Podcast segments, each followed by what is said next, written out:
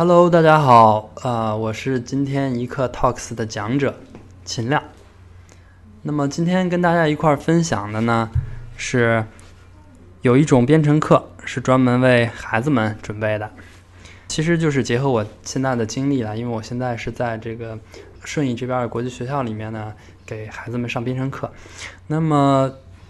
给孩子们开设的编程课，可能大家首先要问了，就是说这你这个编程课是什么？啊，你你这个难道这个编程课它不是应该是这个给给大人上的吗？它不应该是这个给这些这个呃科科技人士上的吗？为什么要给孩子们上？他们能听得懂吗？呃，为什么要在国际学校里开设这个编程课呢？那首先就是说，在这个现在的这个时间里面呢。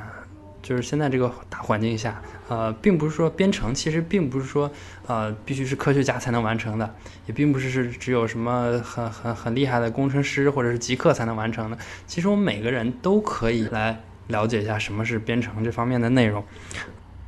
还是那个问题，就是为什么要在国际学校里面开开编程课，并不是说只有国际学校，而是说现在很多的这个很多的中小学都在开设。或者说有意无意的想增加这部分的内容，是因为现在的这个环境导致的。就是说，我们现在互联网呢也逐渐的在普及，基本上呢，呃，好像我之前听说，这个国内基本上好像，即便到这个村里，基本上都已经覆盖了这个网络，所以现在上网基本上已经不是一个什么很困难的事情了。所以，由于计算机的普及，或者说这个。呃，学习成本的降低，所以门槛的降低，所以呢，很多的学校啊，或者说家长，或者说各种各样的这个行业里面的人，他们都认识到编程这个事情其实并不像这个十年、二十年前。很像像这么困难了，并不是说只能由这个工程师啊或者科学家才能做这个编程，日常普通人其实都可以做。那对于他们理解，就是对于我们这个如果不了解计算机或者说互联网的人来说呢，可能觉得编程很高很高大上，或者说很很很科技感很强，但其实并不是。比如说，举个很简单的例子，呃，比如说我早上啊，我八点钟起床，然后呢，我八点半要出门。然后出八点四十的时候呢，我要去吃个早饭，然后我我要打车去公司，然后九点钟九点半到了公司以后呢，我开始上班，然后是这个到时候吃中饭。比如说就这样一个过程，其实你现你就是在对你自己的这一天进行编程。有人说这个啊，这这就是编程吗？没错，这就是编程，就是说你告诉一个呃这个你自己。这是你对自己的编程，我几点几分几秒要干嘛？那另外一件事情就是说，你告诉计算机，你告诉计算机要干什么？你告诉计算机给我计算一下一加一等于多少？或者说你告诉计算机，在这个，呃，这个屏幕上中间的这个区域内给我绘制一个正方形，啊，其实这都是编程。就是现在的编程其实，呃，已经不是说好像说只有科学家才能完成了，日常每个人其实都是在对你自己生活进行编程。那么。很多的这个学校，他们开始认识到计算机和互联网能够把他们的这个基础教育，或者说把他们的这个逻辑思维的课程啊等等，对于这些内容呢，有一个更好的这样一个延展。所以呢，他们会开设这样的。也也是想尝试一下，通过互联网或者是计算机，看看能不能把这个课程让孩子们理解的更加不一样一些。所以呢，他们会开设这样，呃，有意无意的呢会加重这方面的比例。呃，这是第一个是从学校这个角度来阐释的这个问题。那么从家长的角度就就更有意思了。很多的这个家长呢，因为自己本身就是呃接触互联网的，或者是从事互联网工作的，那么他们就会认为，哎，这个东西很重要。那么我也希望我的小孩子。啊，在这个互联网化的社会里面呢，能够跑得比别人快一点，或者说这个笨鸟先飞吧，或者说这这个接触的比其他人早一些。所以呢，这些家长也通过他们自己的这个经历啊，或者说见识啊，他们也希望开这样的一些课程，能够给可能他们自己并不懂，但是他们依然希望说啊，我希望我的孩子能够接触一些，我肯定不会让他说，呃，希望他变成一个科学家。我绝对不想让我的孩子变成一个科技人士，但是呢，我希望他可能以后去做律师，我可能希望以后他去做医生。但是呢，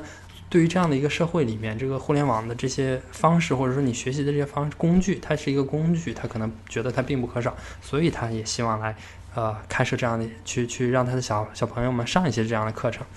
那么这是从这个家长的角度。那么还有一种就是从孩子的角度了，因为现在很多小孩子是一一出生就是伴随着这个电子设备的，比如说这个啊，这个很多现在小孩子，你比如两三岁，这个拿个 iPad 就已经玩得很溜了，啊，对吧？你比如说拿着这个听个故事啊，或者说看个动画片啊，完全都没问题。你大人只要把这个 iPad 给他，他自己就知道怎么去弄。这这一代的小朋友们呢，是伴着这些电子设备成长起来的，所以他们接触互联网、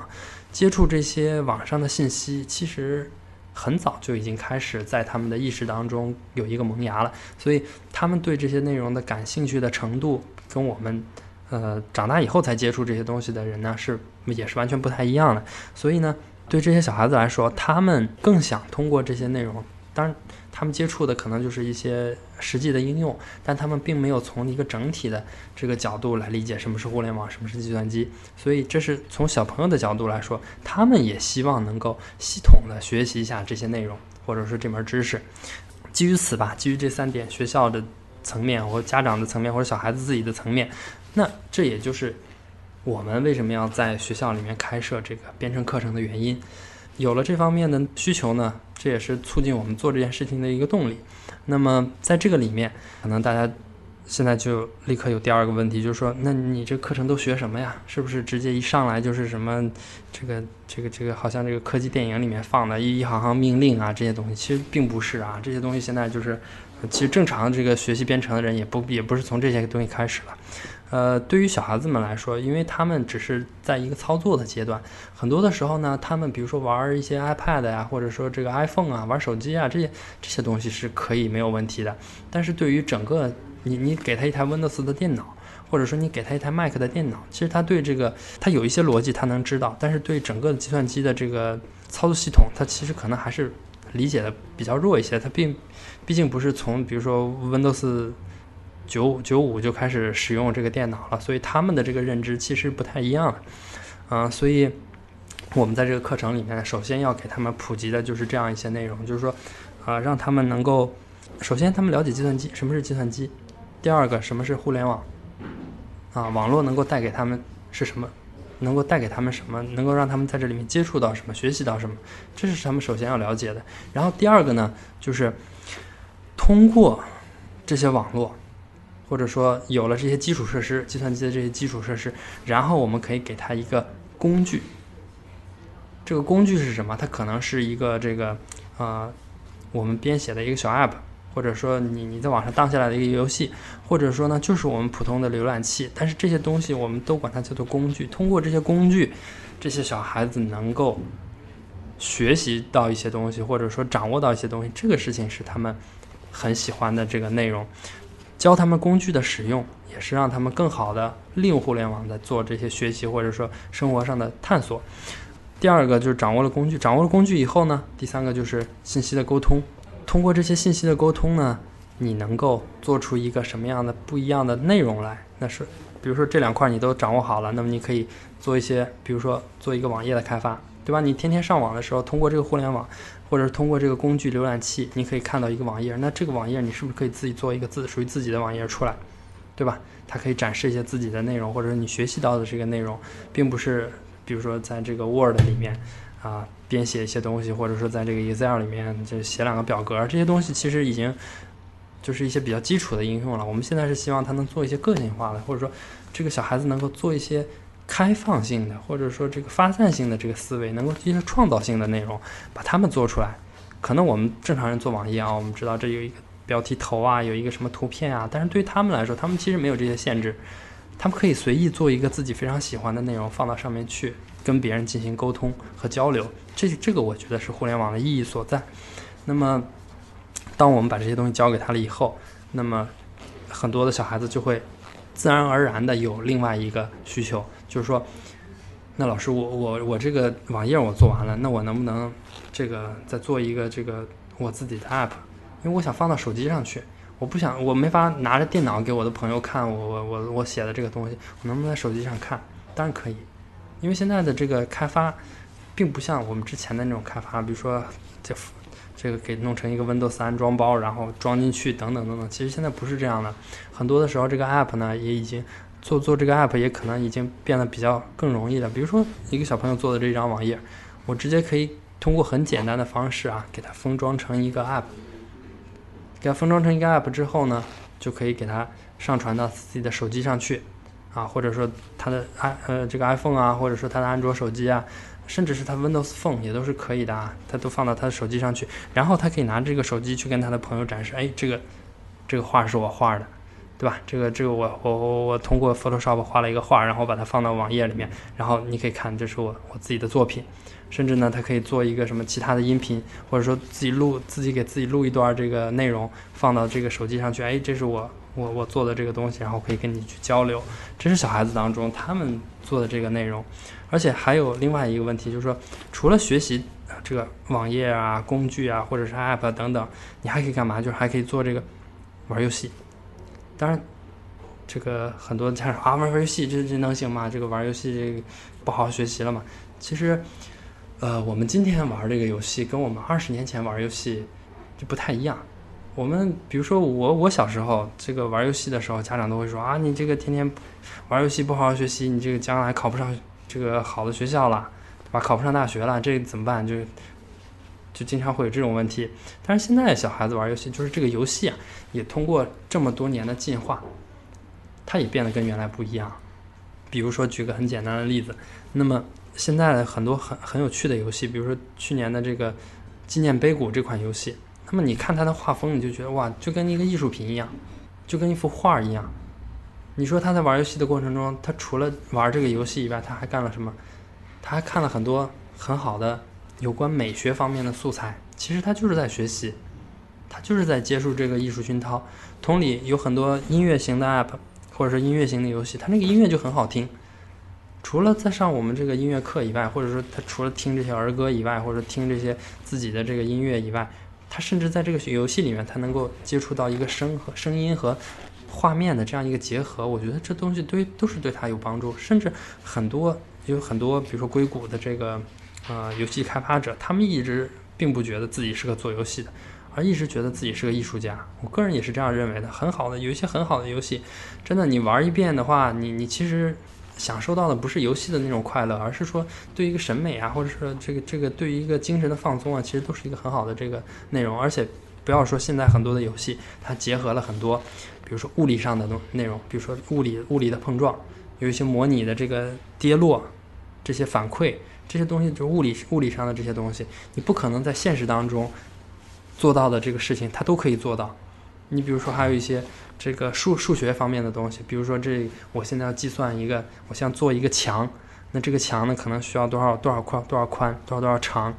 那么或者是做一个圆的啊，它这个周长是多少，半径是多少，很多的物理性的内容和数学性的内容都可以通过计算机得到一个非常好的这个模拟。那这些东西其实就。完全是已经，他已经脱离开了这个游戏的这个角度，而更多的是一种探索性的学习。可能这个小孩子玩的这个这个这个游戏，他可能需要学学到一些，他可能需要用到一些坐标类的知识。但是这个坐标类，一个小学三年级的孩子，你跟他讲坐标，这不可能的。但是你跟他说，啊，这个东西你要到那个位置去装一个这个东西，他很快就可以给给你找到这个位置。我相信，如果他这个东西玩的很好的话，老师在一讲那个坐标的时候。这个小孩子一定学得非常快的，他肯定会很好，很容易就掌握到哦，这个坐标的原理原来是跟我在那个游戏上走地图的那个原理可能是一样的。这个点无非就是横坐标和竖纵坐标，我当时是从这儿找到那儿啊，大概是这样一个情况。我觉得他很很容易就找到这个，不管是学习啊，会对他的这个学习有有很多的帮助。那这是这个呃游戏。其实现在来说，游戏跟我们之前的那个方式其实不太一样，已经是有很多的变化了。那么就是这个游戏也变成了艺术，甚至它能够更好的帮助我们去在在不同的侧面去帮助他的学习。那这是呃玩游戏的这个事情啊。还有就是说后面的一个问题，有的有的家长可能会问了，就是说你你学了这个东西，你能你能变成什么呢？那我我我。对吧？我这个小孩子过来上这个编程课，他除了学习到这些东西，那即便是学习到这些东西，他又能怎样？So what？是吧？呃，我觉得这个其实也也也应该跟大家就是更好的沟通一下。为什么？因为很多的时候啊，我们接触到互联网或者说接触到计算机本身，它其实只是个工具，它用来做的就是说，第一个能够开放你的眼界。我我玩过这个很有意思的东西，就是之前我看到一个有有一个达人玩游戏的达人，他说了这样一句话，他说：“我这个之前玩了一款游戏啊，叫我不说这游戏叫什么名字了，它反正就是一个拟物的，就是在一个意大利的一个城市里面，就在这这个爬墙啊，这个这个跑步啊等等做这样的这个运动。然后他说，我真正到了意大利的时候，我会发现很多这个场景。”是我之前就来过的。他说，我玩游戏，我玩的很，我我玩这个游戏玩了很久，或者说我我我我是一个达人，我可能打通关了。然后我再到意大利的时候，这个场景我发现我无比的熟悉，我知道这一条每一条小巷的名字，我甚至知道在这个教堂旁边可能有一条小路穿过去就是一个什么东西，因为它这些东西真正的完全的模拟了那个城市的样子，可能在无意当中就可能给你这个这个想法呀，或者说。给给你一些知识或者阅历上的东西带来一些不不同的内容，那我觉得第一个就是眼界的问题。你甚至可以通过玩游戏或者说接触互联网，能够带给你眼界上不同的变化。你可以这是另外一个世界，甚至它可以跟真实的世界有一个更好的一种交互或者是融合。第二个就是工具。啊，刚才是眼界的问题。你掌握了这个，你有了这个更高的眼界以后，你就会使用一些不一样的工具，或者说搜索引擎，或者说浏览器，能够更加精准的找到你自己想要的那个内容，或者是呃这个这个信息。掌握到它的信息以后呢，就是另外第三个，就是下一层就是沟通啊，沟通。因为现在，呃呃，我在国际学校看到的这个情况是，很多他们的这个小朋友的这个语言能力啊。嗯，非常的强，就比如说，呃，他可能没有什么特别高深的这个词汇量，但是他对事情的表达，或者说，嗯，就就可能跟老师老师描述这样一个这个事情的经过，他他其实用不到什么很复杂的单词，但是他能够通过英语。然后他可以直接把这个事情就描述出来，非常准确啊，非常准确。然后甚至一些普通的交流，他看到一个外教，他想跟他学一些东西，或者说外教跟他说了一些什么，他可能不会中文，但是两个人沟通起来没有任何问题。我看到的他们一个四年级的小孩子的这个平常普通阅读的这个这个这个内容，基本上好像跟我上大学的时候这个大学四级啊，这个阅读理解是感觉是差不多的啊，就他们的这个阅读量其实是很呃很大。那我觉得他们可以。更好的像一个英语的这个 native speaker 一样，啊，通过这些工具，或者是通过这些信息，能够更好的跟世界上的一个人，啊，就跟世界上其他地方的人进行一个沟通，啊，我们变成了逐渐变成了一个这个，除了是一个中国人以外，他更好的变成了一个在世界上这样一个世界人，啊，这都是我觉得，或者是编程，或者计算机，或者是互联网能够带给他们的这个不一样的内容，呃，还有的就是说。那说了刚才这么多，那如果大家真觉得这个会确实会对小孩子有所帮助的话呢？那比如说我从哪儿开始？那家长，比如说家长也会想，呃，这个那我能为他做些什么呢？那第一个，首先我觉得最好的肯定是一个开放的心态，因为，呃，举个例子吧，我看到过有些家长就说，就小孩子可能上一二年级的时候，这家长就就就跟我交流，就说啊，我我们家小孩子基本上没看过什么电视。啊，从没看过电视，因为电视毁眼睛，所以没没怎么看过电视，也从来不玩 iPad、iPhone。然后这个小孩子就天天只是看书，或者说这个，呃，出去玩或者就锻炼身体。我觉得当然这很好啊，这确实很好，因为，呃，因为确实这个视力啊，或者说这个身体啊，我觉得可可可可能也很重要。但是问题是，这个我们可能要注意另外一个问题，就是说小孩子对于我们来说，其实他并不是一个很孤单的一个个体。他依然要在这个群体里面生活。那比如说一个班级里面小孩子百分之九十，对吧？二十个小孩子，十九个都看过某一个动画片儿。那这个没看过这个动画片的小孩子可能就很茫然，因为大家都在交流这些一些有意思的东西，或者说就一起看的这些内容。那这个小孩子可能确实插不上什么话。我没看过《天线宝宝》，那大家在沟通的时候，这个蜘蛛侠又打了一个什么坏蛋，我不知道。那他就很容易被孤立出来，啊，我想，这可能也并不是大家想看到的这样一个结果。那，就是这个沟通的问题啊，沟通的，我希望家长应该有一个，就是说一个比较好的心态，可能也跟十年前、二十年前不一样。我记我记得我小时候一玩游戏，我妈就这个就满地追着我打，就说你这个不好好学习，你以后考不上大学怎么怎么办，是吧？这个我觉得，呃，这个家长首先要有一个比较开放的心态，要知道这个事情其实可能他有的时候是在玩游戏，但是我觉得更多的时候是他可能是在学习，或者说在探索这个世界。啊，这是一个开放的心态。那么第二个问题呢，就是给他足够的空间。这个足够的空间，并不是说好给他一个大屋子，或者是怎么着。这个开放的空间呢，可能指的是这个，呃，有有有有更好的宽容度。因为有的时候，这个有有些家长就说，那今天就玩十分钟，或者今天就玩十五分钟，那看完就不能再看了。但是我们都知道，上一节课啊，可能还需要，就是即便一年级的小孩上一节课的时候，他的这个。时间还要在四十分钟到半个小时到四十分钟左右，那么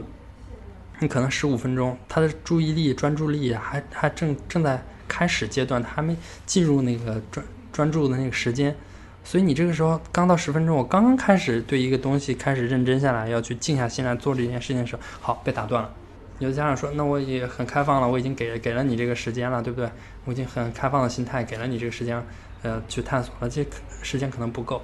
对吧？如果他要真正去想学一个东西或者做一个东西，那可能真的就需要半个小时或者四十分钟。那你就给他这个空间，你就给他这个时间，让他完完整整的把这个事情做完，或者说查好。哎，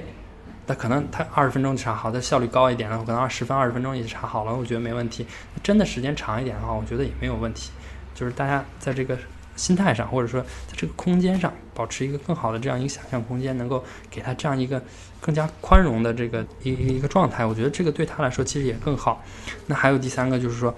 呃，我们能够给他足够的 support，能够给他足够的支持。比如说，他希望有一个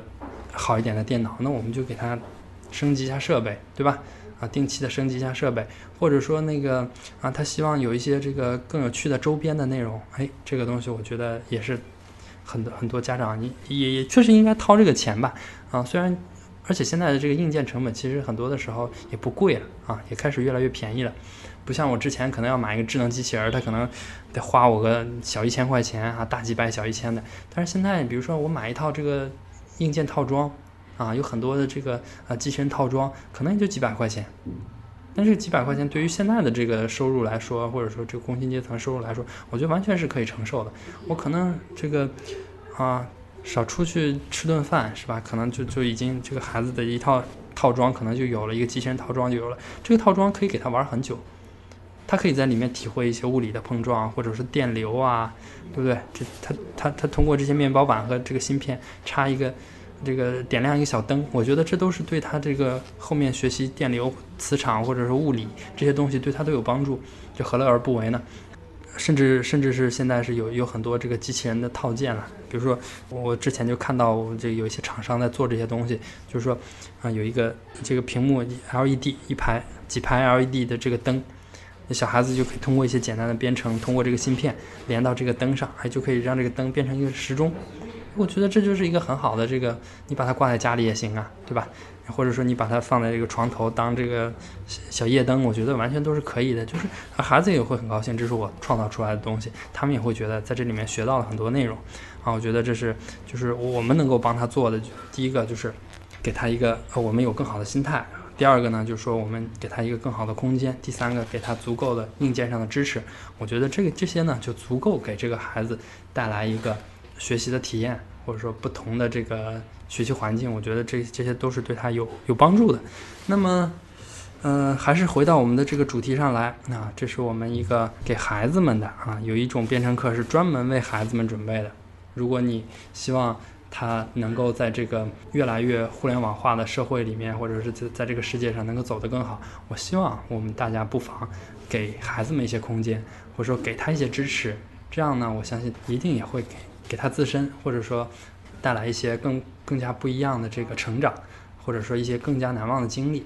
啊，今天就跟大家分享这么多，谢谢大家。